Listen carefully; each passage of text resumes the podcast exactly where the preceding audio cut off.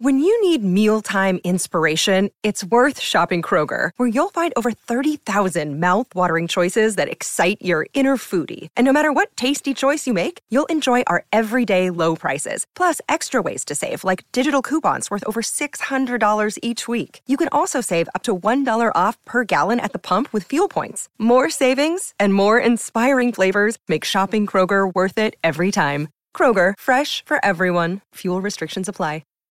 This episode is brought to you by Shopify. Whether you're selling a little or a lot, Shopify helps you do your thing, however you cha-ching. From the launch your online shop stage, all the way to the we just hit a million orders stage. No matter what stage you're in, Shopify's there to help you grow. Sign up for a $1 per month trial period at shopify.com slash special offer, all lowercase.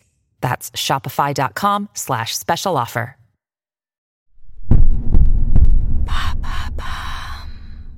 Salut, c'est Madame Meuf. MeToo théâtre, MeToo politique, affaire PPDA. La libération de la parole continue. La parole est libérée. Ouais Mais où c'est qu'elle va après la parole Au mieux nulle part, au pire dans ta gueule.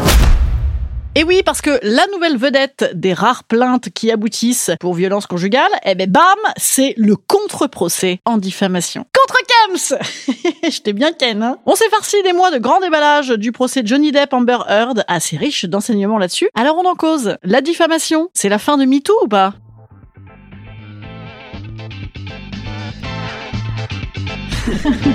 Salut, c'est Madame Meuf Et bam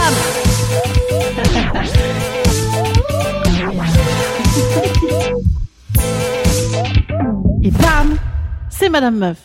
On est tous d'accord, quand il y a un système qui a la dent dure, il y a toujours des mécanismes en jeu très forts. Eh bien, parmi ces mécanismes, il semblerait que dès qu'il y a une avancée pour la libération de la parole en matière de droits des femmes, en matière d'acquisition de nouveaux droits d'ailleurs, hein, et, notamment euh, pour les droits des minorités euh, encore plus, eh ben bam, il y a un sursaut de résistance. Ça excite les réacs. C'est ce qu'on appelle le backlash. Le backlash, c'est qui qui l'a pris vénère? C'est Amber Heard. On l'a tous vu, elle s'est donc mangé un procès en diffamation pour avoir accusé son ex-mari de violence une tribune dans le Washington Post. Pour mémoire, Johnny Johnny, il avait également poursuivi en diffamation le Sun deux ans avant. Hein, il avait carrément attaqué le média directement. C'est rassurant. Donc ce canard anglais qui supputait qu'il était un petit peu violent comme ex-mari. Procès d'ailleurs qu'il avait perdu en 2020 puisque la grande majorité des agressions présumées ont été prouvées. C'est une citation du procès. Mais là, il a gagné.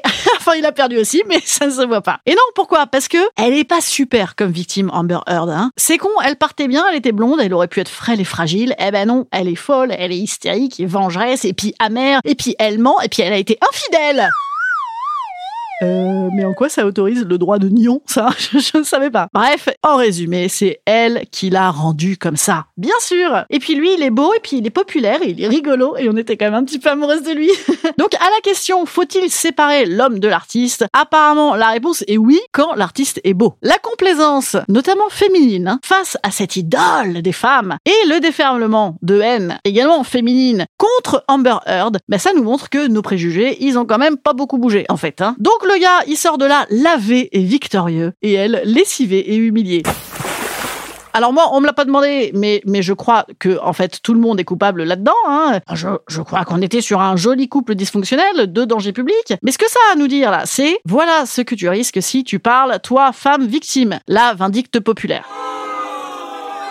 Alors, on a lu partout, c'est la fin de MeToo. Bon, moi, je, crois pas quand même. Il faut continuer à tenir le poitrail haut et fier, nous, mesdames, puisque nous ne sommes pas seuls face à ça, nous sommes ensemble. Et puis, il y a quand même quelques avancées. Par exemple, le procès Bopin. Bopin, il avait lui aussi porté plainte en diffamation contre ses nombreuses accusatrices, procès à l'issue duquel il s'est lui-même fait condamner à des dommages et intérêts pour abus de constitution de partie civile. Allez, prends-toi le petit backlash, toi aussi. Bam Et de voir ces femmes qui font corps en ce moment, comme les 20 nanas qui ont osé témoigner contre PPDA, et bien sûr se prennent un procès en diffamation, eh bien écoutez, on peut juste dire un grand merci à PPDA de permettre d'étudier ces dossiers qui tombaient sous le coup de la prescription grâce à son attaque. Parce que victime isolée, ça fait mal à la victime, mais victime unie, ça peut faire mal au bourreau. Instant conseil. Instant conseil. Instant bien-être. Instant bien-être. Je nous conseille donc de parler toujours à plusieurs, en groupe de parole de victimes, aux médias qui veulent encore bien nous donner la parole sans avoir peur des représailles, aux gens autour de nous aussi pour essayer de les convaincre que non, non, rien n'a changé, mais qu'on est toujours très très motivé pour que ça change. Allez, moi je vous dis à jeudi, jeudi, encore un truc de droit des femmes, on a le droit de jouir d'une certaine manière, et je vous dirai laquelle. À jeudi, salut